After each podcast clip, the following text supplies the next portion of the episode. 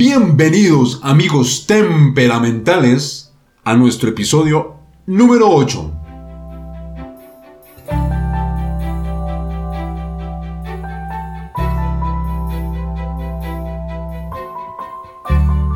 Hoy vamos a hablar de el enemigo número uno que tenemos cada uno de nosotros y que afecta directamente nuestras relaciones personales, familiares y laborales.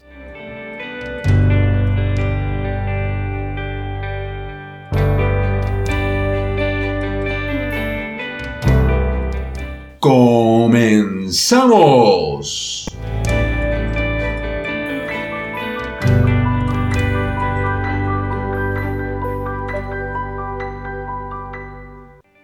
La ira.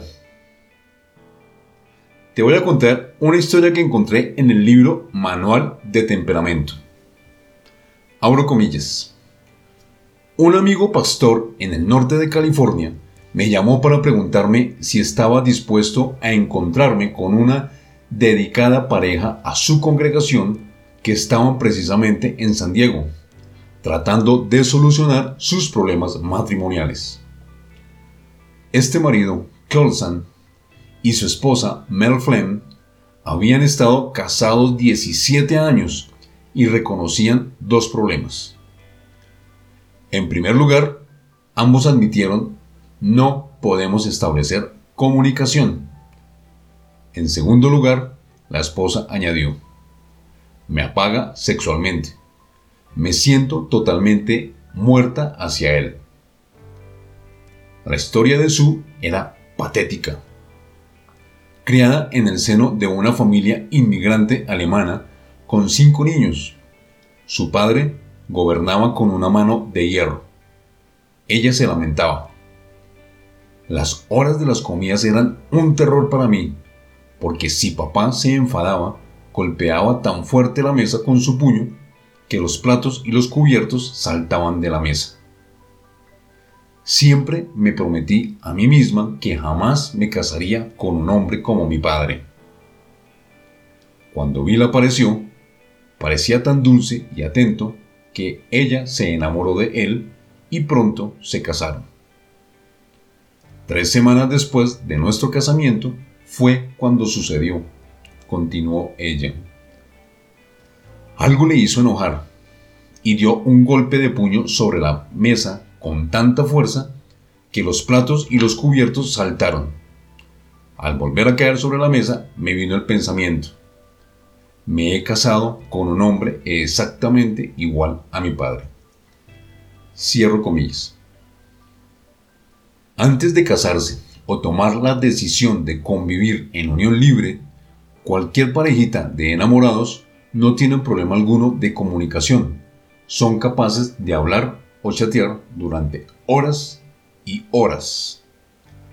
Sin embargo, este idilio de amor se acaba en el momento de desatarse una acción enfurecida de cualquiera de los dos por X o Y razón, provocando en el otro una emoción de temor.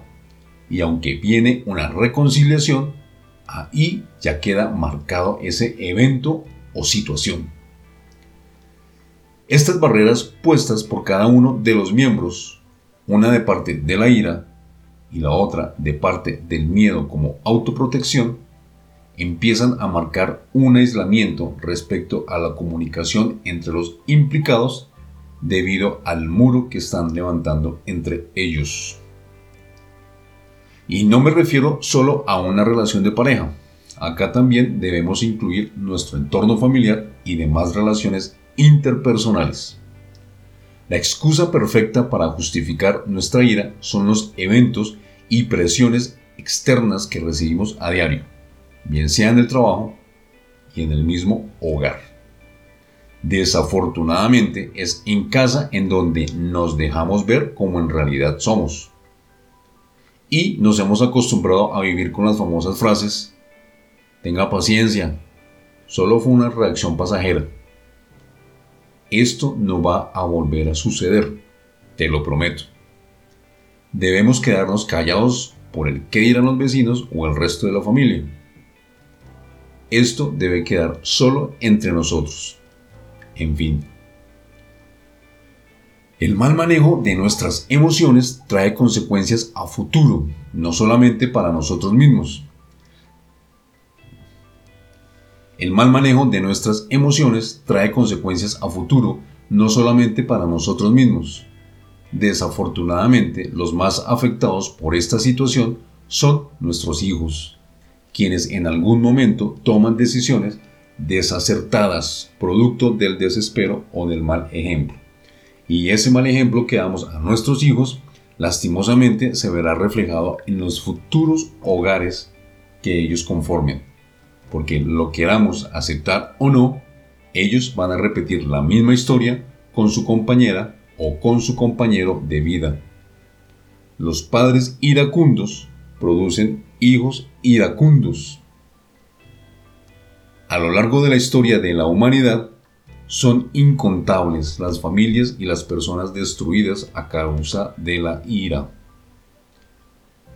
La cantidad de niños sometidos a tensión emocional en el hogar debido a la ira de los adultos abruma la mente. La ira es un problema emocional casi universal, con consecuencias devastadoras particularmente en el hogar. La ira no solamente destruye la vida del hogar, sino que arruina la salud.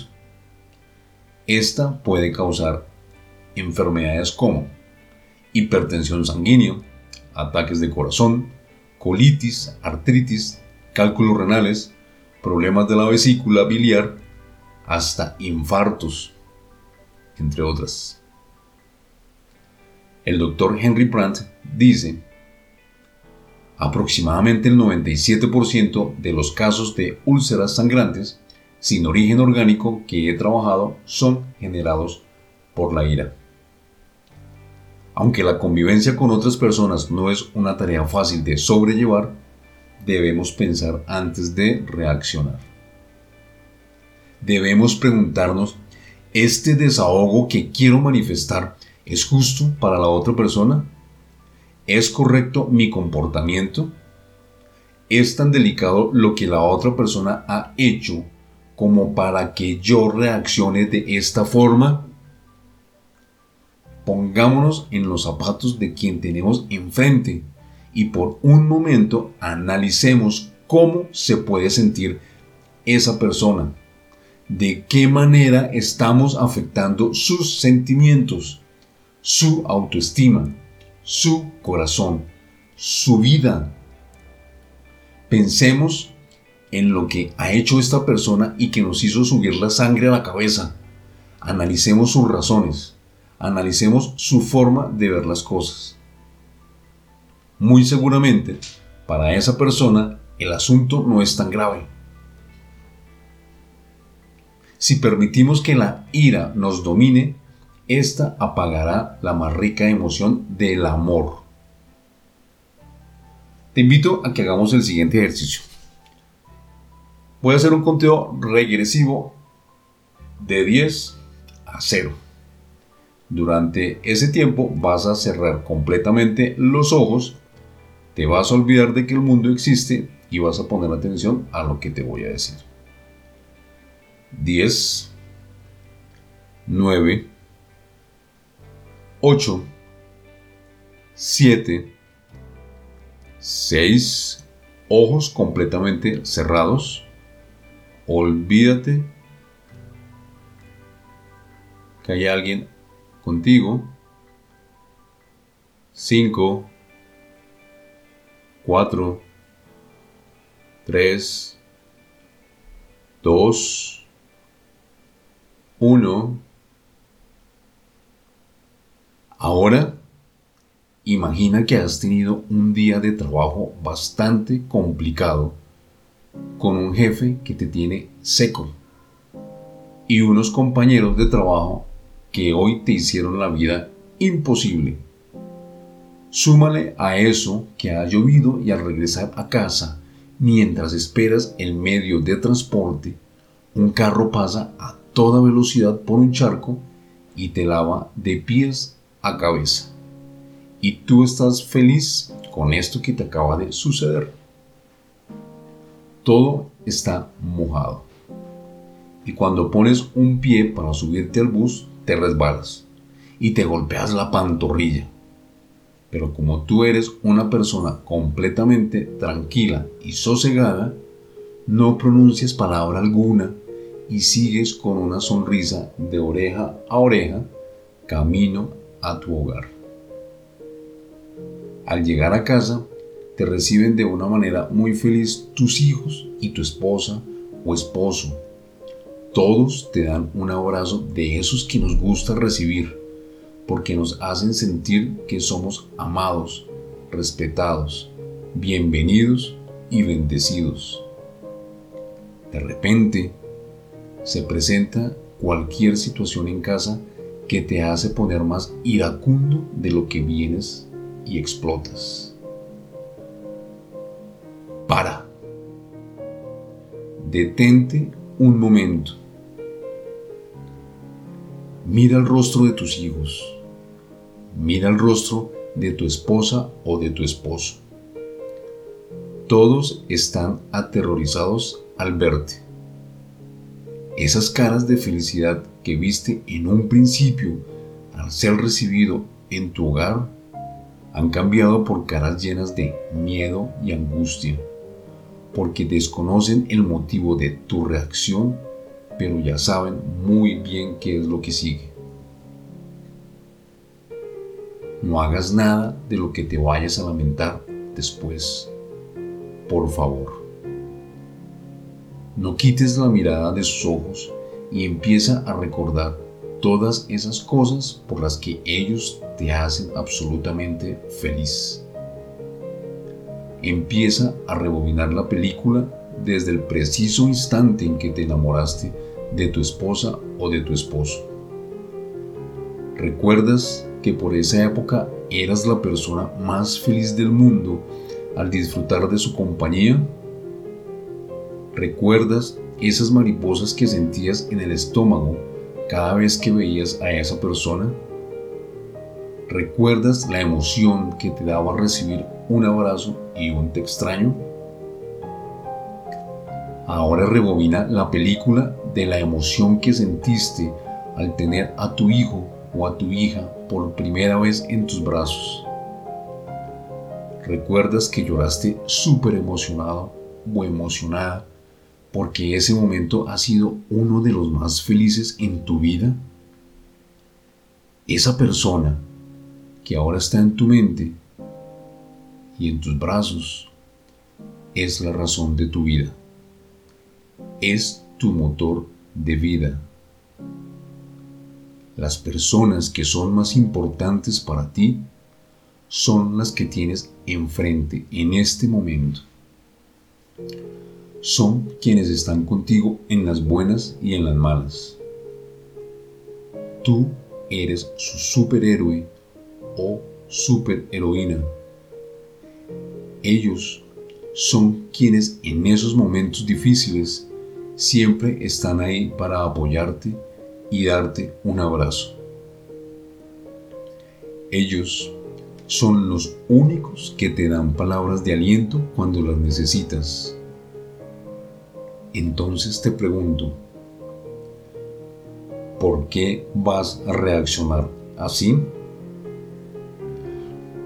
¿Por qué vas a desahogar tu vida en ellos si ellos solamente cuentan las horas, los minutos y los segundos para verte cruzar por esa puerta y salir corriendo a recibirte con un fuerte abrazo y decirte, te amo?